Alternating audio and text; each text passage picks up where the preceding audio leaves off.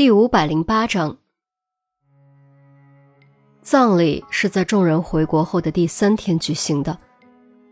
天空阴霾，阴雨绵绵，如泣如诉。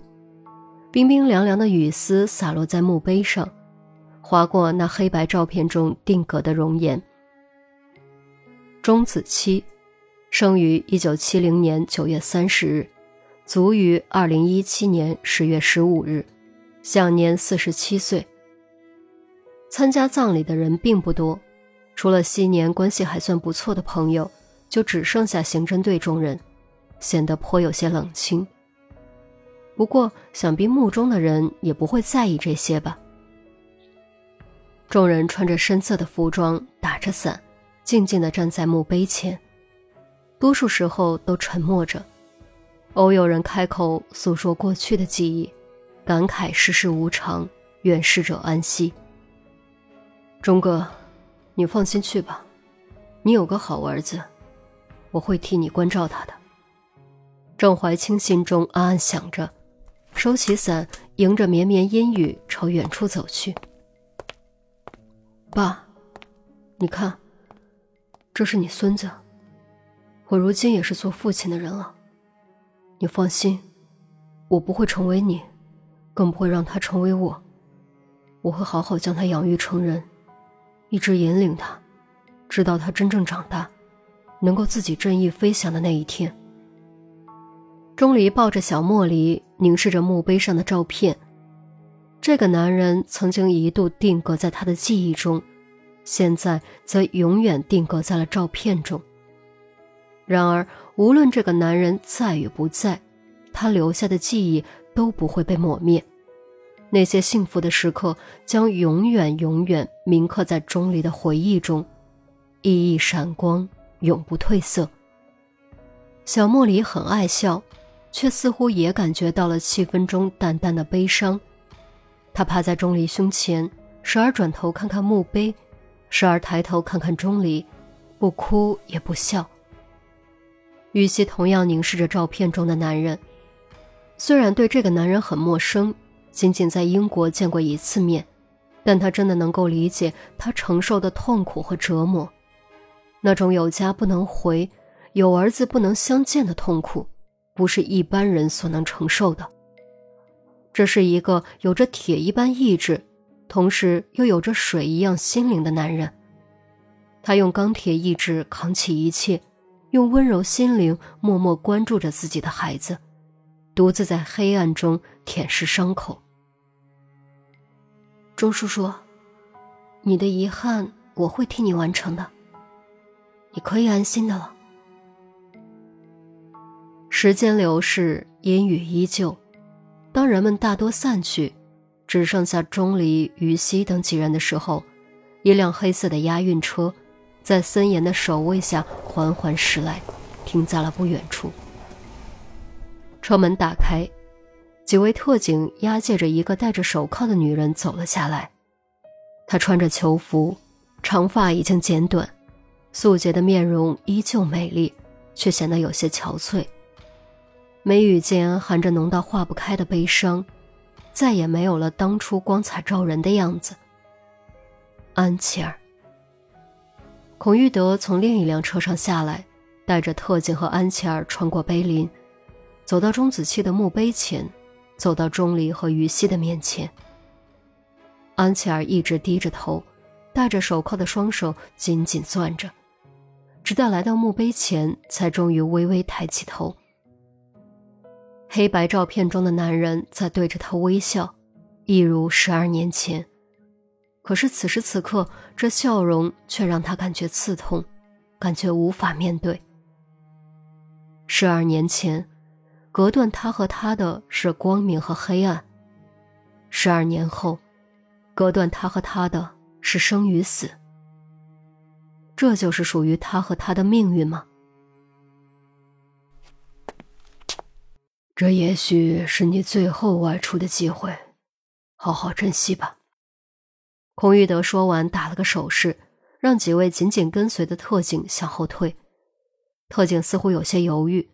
毕竟安琪儿是个极端危险且重要的人物，但最后还是听从命令后退，拉开距离，给安琪儿留出一片空间。谢谢你们给我这次机会，谢谢。安琪儿转身对孔玉德鞠了一躬，然后重新面向墓碑，用充满怀念、愧疚、眷恋、痛苦的眼神凝视着他那熟悉的笑容。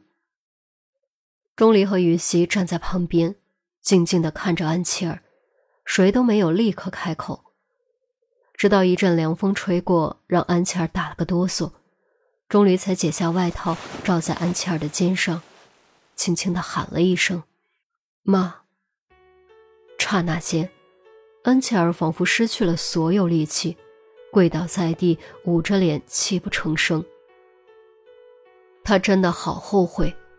后悔自己为什么会成为黑暗契约的一员，为什么会成为黑幻蝶，为什么会将黑暗契约的纲领当成自己的使命，乃至将丈夫和孩子都抛到了一边。如果她只是个普通人，后来的一切就都不会发生，钟子期就不会离开她，就不会死，她会和丈夫、孩子一家三口幸福生活，直到老去。可惜。世上难买后悔药，已经发生的事情无法改变，钟子期更无法复活过来，所以他真的好害怕。是他导致了家庭的破碎，是他导致钟离失去了父亲，是他导致钟离经历了种种危险和痛苦。钟离还会认他这个母亲吗？会不会对他仇恨入骨，永不见他呢？这份恐惧。自从钟子期在血泊中倒下，就一直在折磨着他，并且越来越强烈，让他连做梦都是噩梦连连，一次次在大汗中惊醒。然而，所有的担心，所有的恐惧，都在这一声“妈”中随风而散。钟离还认他，他并没有失去这个儿子。破坏了一切，失去了一切，能得到这样的结果。还有什么不知足的呢？知足了，真的知足了。钟离没有阻止安琪儿哭泣，而是将小茉莉交给于西，蹲在他的身边，抬手揽住他的肩膀，用最家常的语气说：“妈，我已经长大了，往后即便你不在身边，我也会照顾好自己，你放心吧。”嗯。嗯，安琪儿肩头耸动，连连点头，眼泪却更加滂沱而下，止都止不住。钟离没有再多说什么，只是用力揽着她，揽着这位给了自己生命却又欺骗了自己一生的母亲，因为他知道，或许这是最后一次能够拥抱她了。不要怨恨，得珍惜。毕竟。无论他犯下多大的罪，无论他欺骗过多少人，他是真的疼爱着自己的孩子，他都永远是他的母亲。三个月后，于西和钟离、韩淼和郑月两对新人一起举办了婚礼。婚礼现场热闹非常，不止几家的亲戚朋友，整个警局上上下下各个科室来了一大票人。聚在一起，各种起哄。杜宾和钱宝贝身为酒保，被灌得晕晕乎乎，找不着北。钟离这边父母不在身边，原本会很尴尬。不过好在有严威，严威可以说是看着钟离长大，从小百般照顾，待如亲子，完全有资格充当钟离父亲的角色。不止如此，由于严威的关系，校方和医院也来了很多人捧场。甚至还有好几位特别看好钟离的科主任，趁着敬酒抓住钟离不放，想将钟离拉进自己的科室。对此，钟离纷纷表示感谢，最真挚的感谢。不管他会不会从事医学行业，他都不会忘记这些善待他的人。到了郑怀清那一桌的时候，钟离看到了一位完全陌生的女子，她留着齐耳短发。衣着气质都只能用素雅清纯来形容。看他坐的位置，估摸着应该是郑怀清的新秘书。对于这位陌生的女子，钟离正用微醺的大脑思考该怎么打招呼，就见对方主动站了起来，伸出手，微笑着说：“你好，初次见面，我是白兰。你好，你好，感谢你来参加我的婚礼。”钟离赶紧伸手相握，握住的瞬间，表情微微一变，随即立刻恢复正常。我给你带来了一份礼物，希望你能喜欢。白兰松手端起酒杯。这次钟离没有靠酒保，自己和白兰碰杯满饮而尽，接着将于西拉过来，低声说：“我稍微离开一下，马上回来。”于西以为钟离要去厕所，也就没放在心上，点点头，让钟离快去快回。钟离告罪离开，快步走到外面后，才摊开手，掌心赫然是一根小小的纸卷。这根纸卷是握手的时候白兰塞给他的，所以当时他才会感觉讶异。这位素不相识的女子为何会塞给他一根纸卷？里面究竟写着什么？和他说的礼物有何关系？怀着深深的疑惑，钟离展开纸卷，只见上面写着两个娟秀的蝇头小字：“天台。”天台。是指去天台吗？稍微犹豫了几秒钟，钟离还是决定上去看看。将纸卷塞进口袋，快步乘电梯上到楼顶，然后跑楼梯登上天台。天台上风有点大，却很空旷。靠近边缘的位置站着一位女子，背对着他，负手而立，长发在风中恣意飞扬，衣袂飘飘，仿佛随时都能乘风而去。看到这个背影，钟离蓦然僵住，接着心脏开始砰砰狂跳，张口欲呼，却又有些不敢置信，生怕喊错。毕竟那个名字还是有些禁忌的。便在这时，女子似乎听到了身后的脚步声，便没有回头，轻笑着开口：“怎么，几个月不见，这就认不出来了吗？”心爱，真的是你！钟离终于喊了出来，语气又是激动又是惊愕。当初安琪儿和严威前往英国之后就没怎么联系过，后来一直杳无音讯的严心爱怎么会突然出现在这里？当然是我，不然还能是谁呢？严夏终于转过了身，笑眯眯的看着钟离。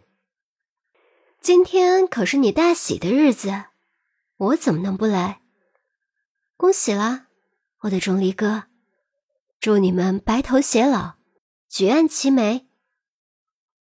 钟离刚刚要张口，突然间如遭雷击，双目瞪圆，心脏几乎停止跳动。严心爱的脸上竟然戴着一张面具，不是那个抽象浓艳、恐怖的小丑面具。也不是那个金丝雀面具，而是一张精致古朴、透着丝丝诡异的黑色蝴蝶面具。这张面具曾经戴在安琪儿的脸上，现在出现在了严心爱的脸上。黑幻蝶，你，你，你！钟离终于惊醒，骇然的声音都在颤抖。严心爱抬手取下面具，背在身后，一瞬间又恢复成为了邻家少女可爱甜美的样子，伸出食指竖在唇上，做了个噤声的手势，眨了眨眼，小声说：“别说出来，你心里知道就可以了。”为什么？这是为什么？你怎么会？钟离急忙住口。没有敢说下去。我怎么会？因为我赢了。那一帮杂鱼怎么会是本姑娘的对手？颜心爱面露骄傲之色，随即又扑哧一声笑了出来。好了好了，其实我很久以前就在布置了，这个位置早晚都肯定是我的囊中之物。这次不过是顺势而起，提前拿到手而已。这，这太危险了！你难道不知道我妈的下场吗？钟离担心的说。安琪儿先例在前，站在这个位置上的人几乎不会有什么好下场。安了，安了，不用为我担心，我会照顾好自己的。再说本姑娘这么聪明，谁能把我怎么样？钟离没有说话，只是看着严心爱，眼中的担忧丝毫没有减弱。严心爱收起笑容，悠悠叹了口气，侧身看向遥远的天际。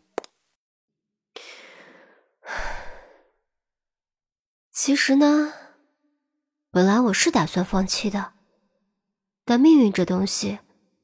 有些时候真的无法抗拒，不是吗？命运。钟离似乎突然间想明白了什么，沉声道：“你该不会想告诉我，这就是所谓的任务吧？”你闭上眼睛，我就告诉你。严心爱收回目光。钟离犹豫了一下，还是依言闭上了双眼。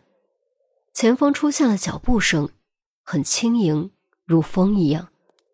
脚步声越来越近，来到身侧停了下来。再坚固的东西，也禁不住从内部击破。钟离哥，你难道不觉得一只知根知底的黑幻蝶更安全，也更有用吗？严心爱的声音变得有些神秘飘渺，而且越来越淡，越来越远。钟离豁然睁眼，却发现严心爱已经不见了，只留下淡淡的香气和声音一起飘散。原来，你已经走上了一条截然不同的道路吗？钟离来到天台边上，站在严心爱刚才站的位置，闭上眼睛。静静的感受着风的触感。婚礼大堂，刑侦队众人正在询问钟离跑哪儿去了，是不是怕被灌酒溜掉了？就见钟离出现在门口，快步走了回来。啊，你跑哪儿去了？怎么这么久？于西低声问。钟离转头看了一眼窗外，微笑着说：“ 没什么。”我收到了一份最好的礼物。窗外蓝天白云，晴空万里，一只美丽的蝴蝶正在翩翩飞舞，飞过城市，飞过田野，飞过那老屋的大槐树，带着或美好或伤痛，却总是值得铭记的记忆，飞向梦开始的地方。